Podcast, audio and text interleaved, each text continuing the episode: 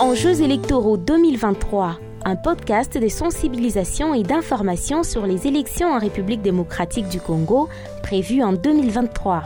Enjeux électoraux 2023 vous est présenté par Junior Ngandou. Madame Skola Mutoke, bonjour. Bonjour, bonjour, merci. Vous êtes euh, team leader thématique élection du cadre des concertations de la société civile du Haut-Katonga. Avec vous, on va parler autour des élections. À quoi euh, servent le- les élections? Ok, merci beaucoup pour la question. Les élections servent à un changement. Quand nous votons, nous voulons un changement. Parce que les élections, c'est un processus. Et quand il y a un processus, on voit les dirigeants passer, comment, ils ont travaillé. Maintenant, avec un processus prochain, s'ils ont bien travaillé, on les confirme. S'ils n'ont pas bien travaillé, en ce moment-là, il y aura toujours un changement. Si nous voulons faire les élections, si nous voulons avoir les élections, vraiment, nous comptons élection égale développement de la société. Vous écoutez Enjeux électoraux 2023, un podcast de l'association à Barrière d'essai. En quoi euh, élection égale euh, développement de, la société? Qu'est-ce que les élections apportent euh, à la population? Les élections apportent à la population un changement. Si nous avons des bons dirigeants qui ont un processus, qui ont des ambitions pour transformer la société, en ce moment-là, ce sont des dirigeants qu'on peut les appeler les leaders transformationnels. En ce moment-là, ils vont transformer ce pays ici. Ils vont transformer ces pays et ce pays aura un, un développement sur tout, sur tous les plans, sur le plan social, sur le plan culturel, économique, ainsi de suite. Qui ont le droit de devenir euh, élus? Les gens qui ont droit d'être élus, euh, selon notre constitution, c'est tout un Congolais, soit un Congolais qui vit ici chez nous avec la nationalité congolaise et qui est âgé, qui est majeur. Bon, selon la Constitution, être majeur en RDC, c'est à partir de 18 ans et plus. À quoi sert euh, la CENI exactement dans, dans ce processus? C'est quoi son rôle? Pour le- dans notre pays, l'organisation de la CENI, il est là pour organiser, la CENI est là pour organiser les élections sur tous les plans. Les élections présidentielles, législatives, même au niveau. Donc c'est un organe qu'on a mis en place pour l'organisation des élections. Pourquoi les militaires ne votent pas? Les militaires sont apolitiques. Donc ils sont là pour l'intégrité de la nation. Ils sont ni pour l'autre ou, ou ni pour l'un ou l'autre. En comme ils sont apolitiques, ils n'ont pas droit à voter. Est-ce que cela voudrait qu'ils doivent garder une certaine neutralité? Oui, c'est ça. Quand on dit apolitique, donc ils sont neutres. Ils sont neutres pour l'intégrité de la nation.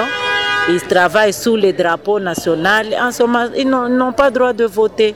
Si eux votent, par exemple, ils sont pour un tel, cet tel-là ne passe pas. Vous voyez la suite, il y aura peut-être des troubles dans le pays. C'est la raison pour laquelle on a prévu que, en tant que militaires, on- ils n'ont pas droit de voter pour garder cette neutralité. Que gagne-t-on en allant voter, euh, Madame Mascola? Je vous ai bien dit, c'est un devoir d'abord, voter c'est un devoir civique. C'est un devoir civique. Tout citoyen majeur qui est à l'âge de voter, pour s'acquitter de ce droit-là, il doit aller au vote.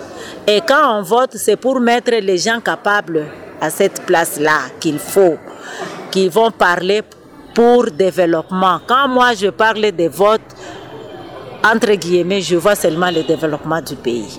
Pourquoi il est interdit de monnayer sa voix? Il est interdit de monnayer sa voix, c'est pour, être, pour ne pas avoir une charge. Donc, un citoyen doit, doit être libre de voter librement. Maintenant, si vous donnez la voix à quelqu'un Un plus tard, vous n'avez même pas droit à le rendre, il ne viendra jamais vous rendre compte. Parce qu'on en a vu, on en a entendu, les gens qui disent que non, non, c'est mon argent, je suis passé à cause de mon argent. Mais non, il y a quand même des dispositions par rapport euh, au, règlement de la loi électorale à ne pas monnayer la voix. Est-ce que la loi, la loi encadre ça? Est-ce qu'il y a des sanctions pour une personne qui a monnayé sa voix ou un candidat qui a acheté la voix d'un électeur? Il n'y a, pas de monnayage, mais jusque-là, il y a des dispositions. Pendant le 3, les 30 jours avant les élections, pendant la campagne, il y aura quand même les observateurs sur terrain. C'est pour dire qu'il n'y ait pas de cadeaux. Il ne faut pas qu'il y ait des cadeaux par rapport au vote.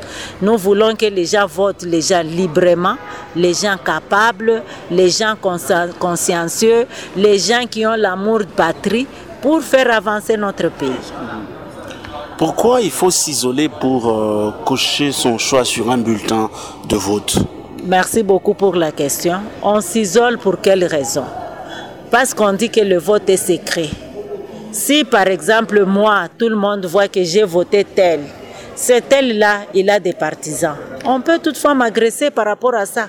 Maintenant, pour garder cette euh, confidentialité et que ça soit seulement le problème entre la personne et l'urne, c'est comme ça, on dit non, non, pour faire qu'il n'y ait pas trop de troubles par rapport à ça, qu'il n'y ait pas trop d'attaques par rapport à ça, on doit garder cette confidentialité. Et comment être sûr que mon vote a été pris en compte Pour être sûr que le, vote est pris en compte, peut-être c'est au moment de quoi Des proclamations. Si j'ai voté pour tel et cet tel-là est passé, je me suis dit ok, donc ma voix a été quand même euh, prise en compte par rapport à ce que j'ai fait. Mais ça peut être même d'une façon négative. S'il n'a pas échoué, je vais dire non, s'il a échoué plutôt. Euh, je peux dire que non, j'ai voté tel, mais il n'a pas réussi parce qu'il n'a pas réuni tout le, quoi, le nombre de voix qu'il fallait. Est-ce que vous avez une idée de euh, comment sont comptabilisés le vote? Bon, je profite de cette occasion pour sensibiliser aussi la population par rapport à l'enrôlement. Le vote se calcule au niveau de seuil. Et ce seuil, seuil, seuil de des, électeurs. Donc, nous aurons, par rapport d'abord à l'enrôlement, c'est l'enrôlement qui détermine le siège des gens. Parce qu'avec notre loi électorale, ça n'a pas changé par rapport au calcul.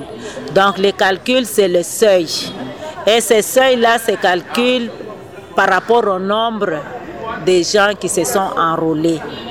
Et il y aura un seuil. Si vous atteignez ce seuil-là, vous passez. Donc c'est le même calcul que les votes. Ça sera le même calcul plutôt que le vote de 2018. Donc plus vous avez beaucoup de gens, plus vous avez euh, la possibilité d'augmenter le nombre de sièges. Oui, s'il y a beaucoup d'électeurs, le nombre de sièges aussi augmente. Hein, le nombre de sièges augmente. Je vous donne l'exemple, par exemple, du territoire de Mitoaba. Pour le vote passé, ils n'avaient qu'un seul siège. Maintenant, cette fois, parce qu'il y avait là, il n'y avait pas beaucoup de gens qui se sont enrôlés. Maintenant, par rapport à la sensibilisation, s'il y a beaucoup de gens qui, qui vont s'enrôler par rapport à ce processus, en ce moment-là, il peut y avoir même deux ou trois sièges. En ce moment-là, il y aura même la possibilité d'avoir trois députés dans, dans un territoire. Donc, pour avoir le nombre de sièges, il faut avoir beaucoup d'électeurs. Donc là, nous appelons aussi les gens d'aller se faire enrôler. D'aller se faire enrôler et d'aller aussi voter les jours de vote. Madame euh, Scola, euh, on arrive à la fin de notre entretien. Une dernière question. Pourquoi seule la CENI a le droit de proclamer les résultats? Bon, comme la CENI organise les élections, la CENI lui proclame les résultats provisoires. Dès qu'il proclame ses résultats provisoires, il y aura le processus là des contentieux et c'est la Cour constitutionnelle qui met fin, point virgule. Donc, c'est notre justice qui proclame euh, les présidents. Mais avec la CENI, ce sont les résultats provisoires. qui seront vérifiés au niveau de la Cour constitutionnelle. Et donc c'est la Cour constitutionnelle qui proclame le résultat définitif Oui, oui, définitif, c'est la Cour constitutionnelle. Madame euh, Skola Mutoke Sangwa, vous êtes team leader thématique euh, élection, société civile du Katanga. Merci d'avoir répondu à nos questions. Merci beaucoup, merci aussi de votre interview. Cette émission vous a été proposée par Abari RDC grâce au soutien de l'Institut républicain international IRI, l'Agence américaine de développement international USAID et le Consortium pour le renforcement des élections et du processus politique CEPPS.